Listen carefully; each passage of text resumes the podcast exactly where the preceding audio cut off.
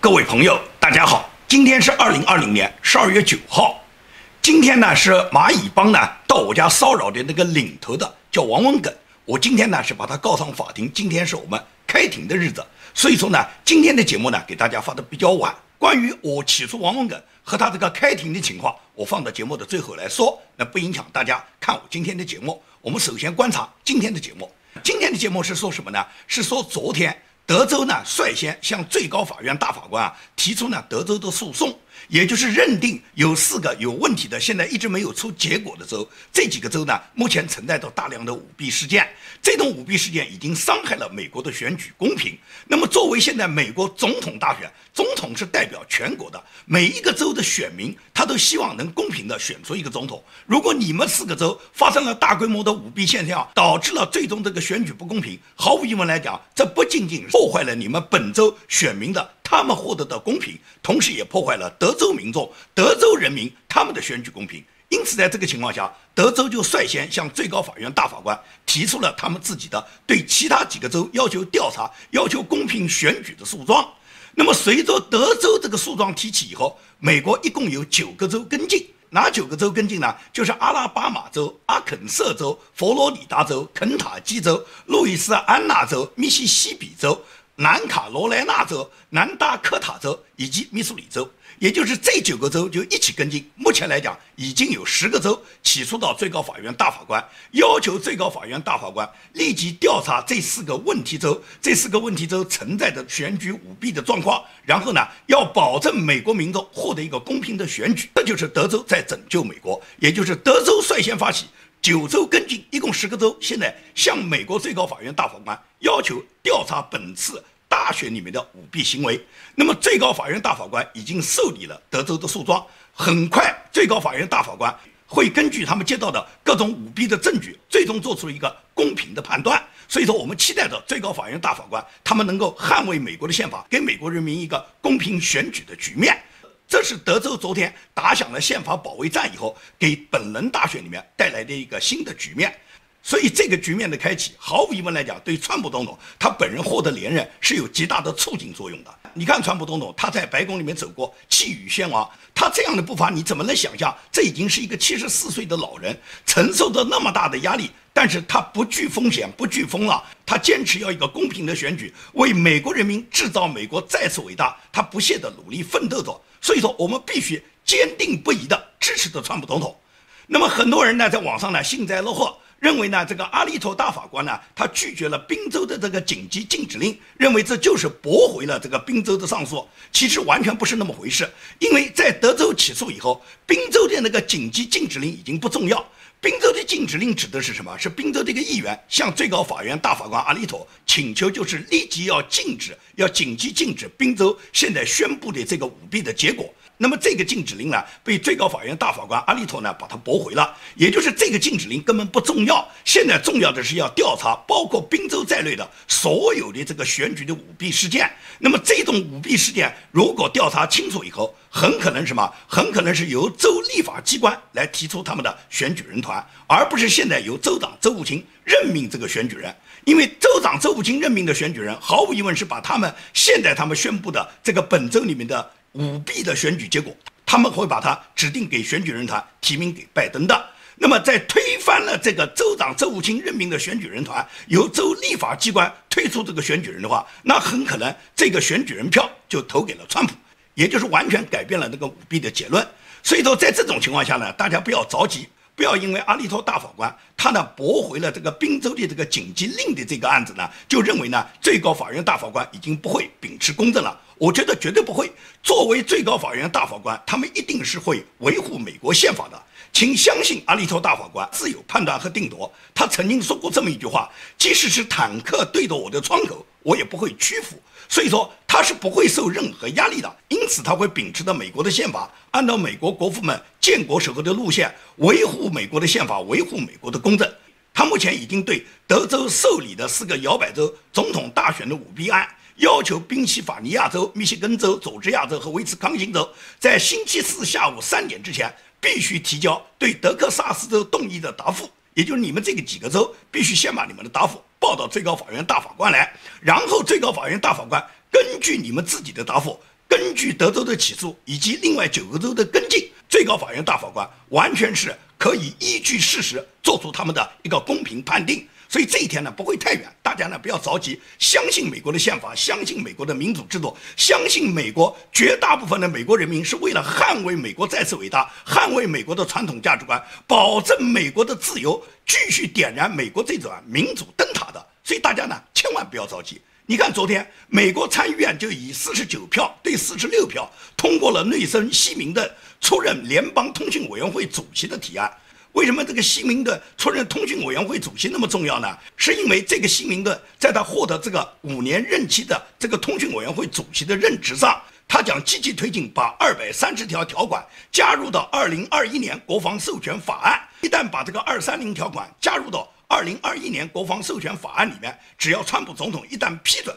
立即就会生效了，也就是二零三法案再也不会成为过去美国的那些，尤其是那些大的社交媒体，他们删帖封号的理由，成为他们自己不受法律处罚的理由。也就是推特、Facebook、谷歌、油管、纽约时报、华盛顿邮报、CNN 不再拥有言论审查权，也不再拥有他们言论的豁免权。这就是二三零条款要彻底的把它废除，这就是正义在彰显嘛。因为美国。出现了一个二三零条款以后，居然美国很多大的社交媒体，他们都跟中共一样，可以采取专制的手段去审查、去封号、去随便删帖、去剥夺美国人民的自由，而他们自己本人又可以得到一个法律保护，他们有法律的豁免权。这个权利谁给的？这是习近平给的。可以讲，只有习近平这个一党专制的国家才能做到这一点。因此可以讲，美国现在有很多人，他们接受习近平的理论啊。习近平可以大谈一党专政是中国共产党对人类文明的一大贡献啊？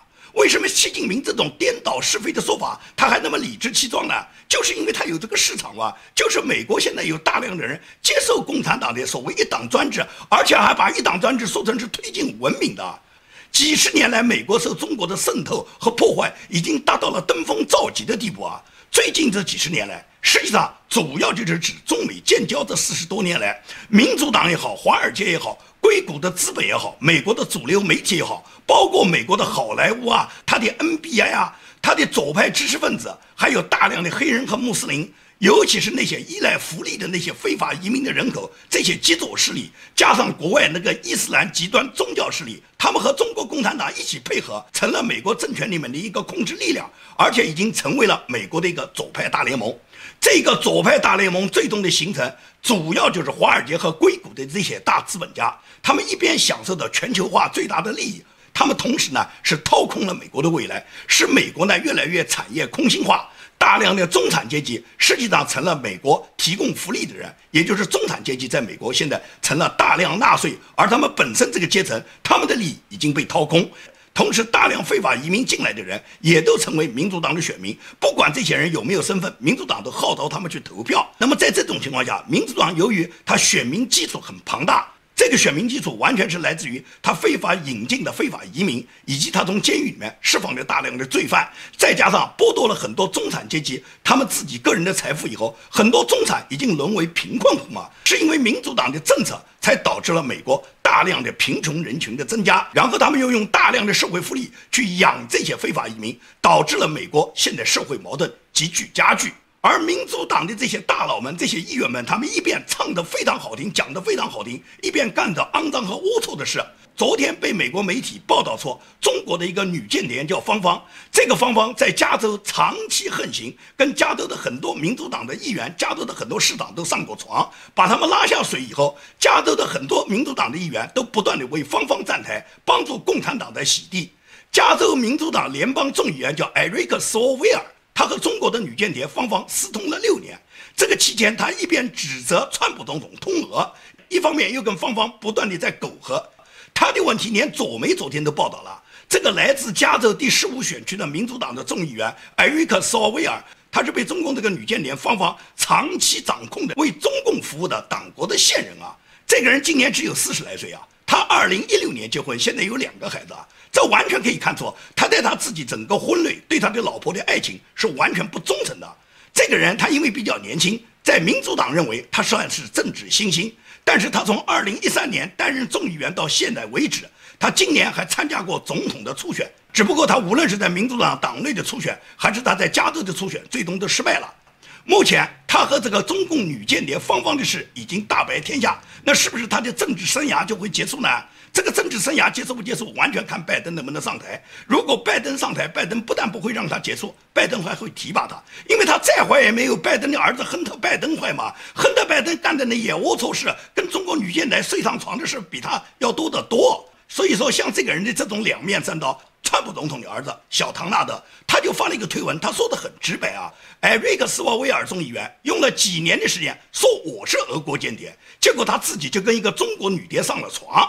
民主党都是这样的人啊！你除了这个所谓年轻的众议员被中国这个女间谍芳芳搞定之外，其他的那些构陷川普的那些民主党政客，什么佩洛西啊、希拉里啊、奥巴马、范恩斯坦啊，包括那个年轻的共产主义者艾欧西之流，哪个不是这样的？那艾欧西本来在入选纽约的众议员之前，只是一个酒吧女，连房租都付不了。干了两年不到的众议员，现在穿的衣服是一万多块啊！大把的资金哪里来的？这是他从政带来的啊！也就是民主党的人只要从政就能发财。IOC 一直试图推动对年收入一千万美元以上的富翁要跟他们征百分之七十的税啊！他要征人家百分之七十的税啊！那么这个百分之七十的税率，连比尔盖茨都看不下去了。比尔盖茨都忍不住开喷，就说这些政客已经变得如此极端，肆无忌惮。所以说我要对他们说 no。比尔盖茨说出的只是自己的政治理念，但是 IOC 他这个人是个没有道德的，他只不过是一个抢劫财富的共产主义者。所以说左派的人对于这些亿万富翁的打家劫舍，他们跟中国共产党当年打土豪分田地有什么区别呢？IOC 就说过，你们这些富豪不愿意放弃财富啊，你们不放弃财富，我们有办法把你们的财富拿出来。所以说，IOC 讲的话你应该感觉到很熟悉吧？因此来讲，民主党现在就培养出大量的 AOC 这种像共产党一样打土豪分田地的人。美国的很多富豪都是左派的支持者，最终他们一定会被左派把他们斩杀了。无论是亚马逊的这个总裁首富贝佐斯，还是微软的总裁比尔盖茨。包括马斯克，最终都会被他们打砸劫舍。马斯克一看就慌了，马斯克马上就把他的企业从加州搬走了。他知道加州这个左派的州，这个共产主义的州，继续堕落下去就是无产阶级专政啊。所以马斯克成功的把他整个他的特斯拉企业全部搬到德州去了。那亏好德州还是坚持的美国传统价值观的啊。如果美国的州都像加州一样，往哪里去搬啊？民主党上台，最终就是要演变，把美国所有的州全部演变成加州，全部演变成纽约州嘛？你看乔拜登，他自己不知道他自己伎俩，媒体宣布他为总统了，他就真以为是总统了。他现在就煞有介事的到处任命他未来的内阁。他现在准备提名一个叫皮特·布迪吉格的人出任中国的大使。这个出任中国大使的这个人，他只有三十八岁，他只是印第安纳州一个只有十万人口小城市的市长。他之前呢竞选过印第安纳州州长失败，二零二零年呢他参加美国民主党总统大选呢也失败。这个人呢是一个同性恋，二零一五年呢他发生了他的同性恋恋情，到二零一八年呢他跟一个男人结婚了。如果真的像拜登上台，拜登提任他为美国驻华大使的话，到时候中国人就可以看到他携着他这个男友大使的这个男夫人一起来到中国的那个盛大场面了。那么这个驻华大使到来的话，最最失望就是中共培养的那么多间谍美女了，这下子完了，没办法开展工作了，床上功夫没机会施展了。美国驻华大使一向是美国最重要的外交官，历任大使没有一个不是资深的政治家，起码也是做过多年的州长出身。拜登选这个人的目的是什么？选这个人目的不就是政治正确吗？你看看拜登之前的提名，要么是黑人，要么是女人。这次提名的同性恋，下次应该提名一个跨性别的人士了。所以说，拜登他如果主政，美国最后会乱成什么样？你可以从拜登现在提名的所有的这些官员就看出，拜登和民主党在加速的美国的堕落。为什么说拜登上台，美国腐烂的就那么快？我们就看一个最简单的现实。优兔，也就是我每天发节目的这个油管，被中国人称为油管的这个谷歌公司控股的油管，它从今天，它在今天就开始宣布了一个决定。这个决定什么呢？这个决定就是说，任何视频再说大选有作弊，就会被删掉。我不知道优兔它这种说法，它是根据美国哪一个条例、哪一个法令、哪一个规则它来执行的？在美国有言论保障的自由。而 YouTube 它强行宣布，谁说大选舞弊就删掉谁的视频的这种做法，可以讲这种做法就跟德国纳粹和共产党中国有什么区别呢？美国最高法院这么一百多年来，他判案，他所有的案子一向都是维护新闻和言论自由的，强调对言论不可用行政手段去消音，即使是某些信息是错误的，也是流通的。用言论来对付言论，也就是你认为人家言论讲的错误的，你可以讲一个正确的言论来和那个错误的言论做对比，那么让观众们在不同的言论里面让他们做出选择，要保证所有大众的知情权。YouTube 的这种做法是非常的专制的。那么，YouTube 之所以能够堕落到这种地步，谷歌公司能够做出像专制政权对大众言论封杀的这种决定，就更加证明了拜登和他所在的民主党绝对是共产主义同一个意识形态，也就是他们要消除一切反对的声音，他们只允许存在对他们歌颂的声音。如果美国的意识形态是像这样去发展的话，你觉得美国还有什么希望吗？美国还是自由主义的灯塔吗？可以讲，如果是删除，只要是谈论大选舞弊的视频，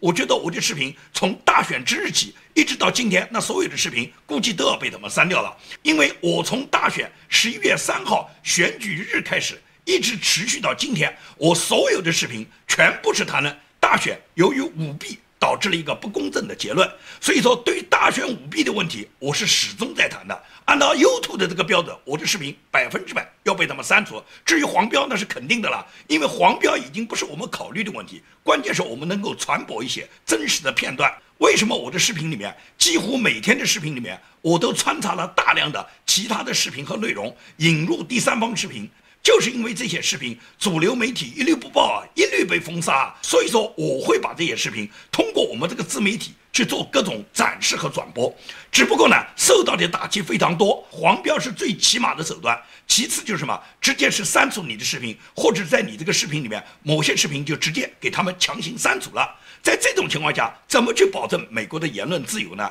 所以说，美国的这种堕落，才导致了共产党的无法无天嘛。这几天，司法部因为派出一个什么专家小组到加拿大去，专门跟孟晚舟的律师团去谈判，谈判就是要求孟晚舟有限度的认罪。那么认罪的话呢，就可以把孟晚舟呢，把他放回中国去。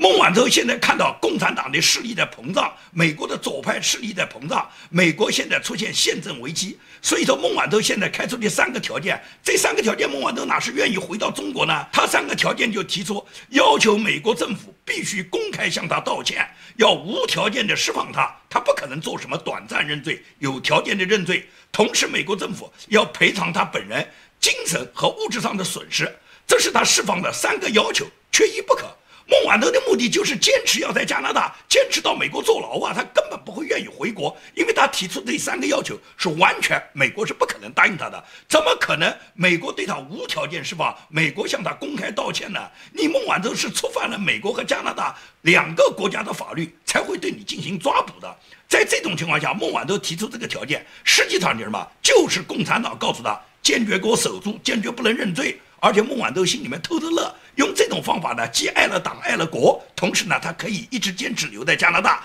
拖延他被美国引渡的时间，这是孟晚舟要达到的目的啊。所以说，孟晚舟现在兴风作浪，都是看到国际形势的变化，看到共产党现在已经策动了美国的左派势力，左派在美国现在已经占据着上风，川普总统想秉持传统价值观，想制造美国再次伟大，都不断的被人攻击，也就是正义的力量被打压。在这种情况下，所以共产党为什么不得意呢？但是可以讲，机关算尽不要太聪明。美国绝不会因为发生了宪政危机，美国就会停下对中共打击的步伐。前两天，美国国务院刚刚宣布了对中共十四个人大的副委员长，这么十四个都是副国级啊，其中这个里面有政治局委员王成啊，也就是政治局委员，美国照样打击。以前打击过一个新疆的书记，叫陈全国，是政治局委员。这次打击的这十四个副委员长里面，其中排在第一位的王成，王成也是政治局委员。也就是美国现在打击已经打击到副国级，下面一步就是正国级，就是中央政治局常委了，就等待着常委有人被美国实施打击。这个打击你不要以为是讲讲而已啊！不光是这些政治局委员、这些副国级，他们本人、他们的家属、他们的财产被冻结，他们本人不能到美国啊！很多过去很得瑟的那些主持人也来不了了哇！中央电视台里面有一个知名的主持人叫李修平，李修平就是张春贤的第三任妻子。央视里面还有一个大家都熟知的主持人叫王小丫，王小丫是这次被制裁的副委员长曹建明的第三任妻子，也就是王小丫、李秀萍现在都到不了美国了，都嘚瑟不起来了哇！美国的豪宅就被冻结了哇！王小丫那个豪宅几千万美金呢，那个豪宅现在只能给狗给猫去住了，没人去住啊，你拿不走啊，王小丫你也来不了啊，这个豪宅你也卖不掉，你年年还得给美国交地产税，所以说呢。这个打击你不要认为仅仅是中共的高官，中共高官他们的太太、他们的家属、他们的亲人、他们包养的小三、他们的妻子儿女，在美国的私生子，在美国藏匿的大量的财产都逃不掉。这就是美国对中共打击，他一步一步实施他的战略计划。所以说呢，不要看美国现在有什么宪政危机，美国再大的危机都不会放松对你中共的打击。好，最后呢，跟大家说一下今天开庭的情况。今天呢，庭呢整整开了一天。那么我呢是有两个证人到庭的。法官呢看我们这个案子呢比较复杂，因为呢他们攻击我家呢已经达到快六十天，这么长时间呢，蚂蚁帮呢他们不仅仅是在洛杉矶对我本人的攻击，大家都看到了，蚂蚁帮是很猖獗的，无论是在德州对夫妻鸠牧师家，还是他们在加拿大温哥华打了人家黄玲宇医生。包括澳大利亚对人家细斯小哥，以及新西兰、德国、日本，他们都进行了大规模的对民主人士的攻击。所以说呢，今天的这个案子呢，审理时间比较长，从早晨一直审理到下午。那么最终呢，法官决定休庭，下个礼拜二就是十二月十五号继续开庭。也就是这个庭呢，今天没有审完，因此呢，庭上的内容呢，我不能向大家披露。法官的要求，整个开庭期间。不准拍照，不准录音，不准摄像，不准把法庭上的任何内容传播到外面去。所以说呢，今天开庭的内容呢，在庭没有结束之前，在没有结果之前，我暂时呢就不能跟大家谈任何呢庭上的内容。希望大家能够理解。感谢大家的收听收看，今天的节目就到这里，谢谢大家。